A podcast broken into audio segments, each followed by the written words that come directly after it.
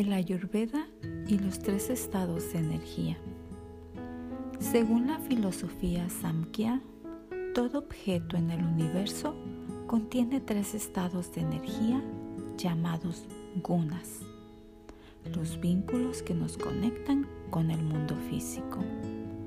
Estos estados, sattva guna, rayas guna y tamas guna, respectivamente, podrían traducirse como equilibrio, movimiento e inercia.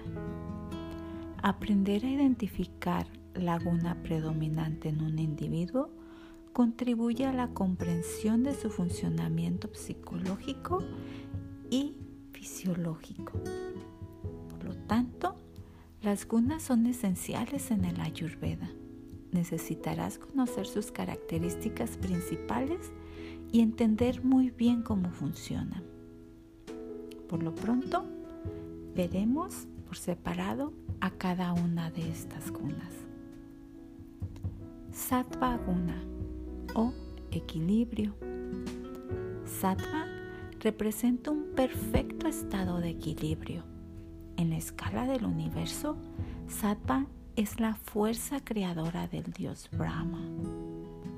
Esta guna se distingue por el estado de serenidad, el despertar de la conciencia, la inteligencia, la creatividad, la sabiduría que caracteriza al objeto que está bajo la dominación de Sattvaguna. Por lo tanto, destacan virtudes en el hombre como la humildad, la honestidad, la búsqueda de la verdad, la tolerancia y la paz.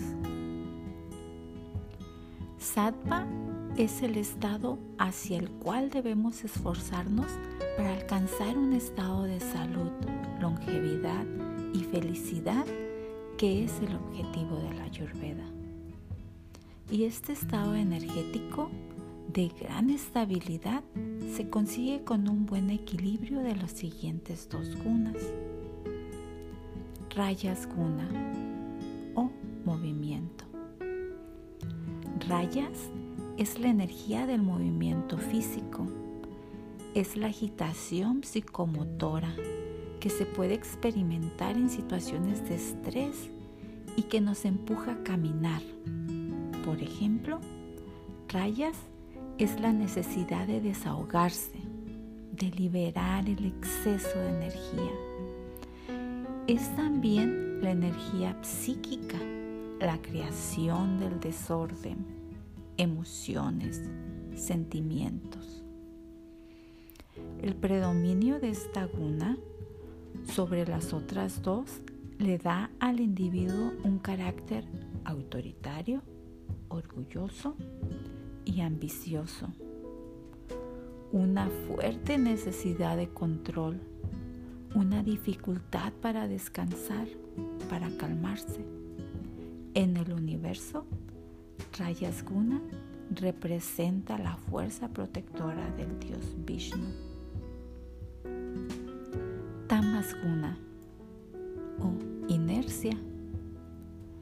Tamas es inercia pereza, dificultad para sentir algo, apatía. En este estado está representado por la obscuridad e implica en la persona dominada por esta guna rasgos de egocentrismo, un difícil acceso a la espiritualidad, una tendencia a la depresión, la ironía, una cierta pesadez, en el universo, Tamas es la energía destructiva de Mahesha. Cualquier cosa que aumente el sattva es considerado de gran valor para la mente. Por el contrario, cualquier cosa que reduzca o aumente el rayas o el tamas debe de ser moderada. Esto se puede hacer a través de los alimentos algunos alimentos como el arroz, las almendras, el ghee, la leche y la miel aumentan sattva. La comida que aumenta rayas es la carne roja, la comida demasiado salada, demasiado agria, demasiado caliente o demasiado picante. Si la comida deja una sensación de ardor, aumenta el rayas. La, la comida que aumenta tamas incluye alcohol, comida industrial o de baja calidad y las sobras.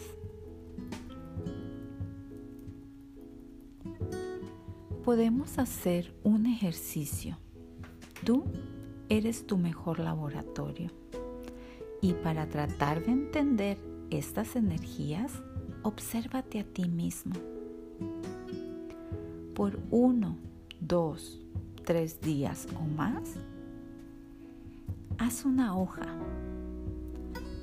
que sea como un diario. Divídelo en tres columnas. En una columna pondrás día y hora. Por ejemplo, martes, noche. En otra columna pondrás sensación. Por ejemplo, agitación, dificultad para ir a dormir, molestias. En la tercera línea escribirás gunas. Este es un ejemplo de un martes inquieto por la noche. Tendríamos como guna un rayas. Una vez hecho esto, hazte la siguiente pregunta cuál es mi estado de energía o a esta hora del día en particular.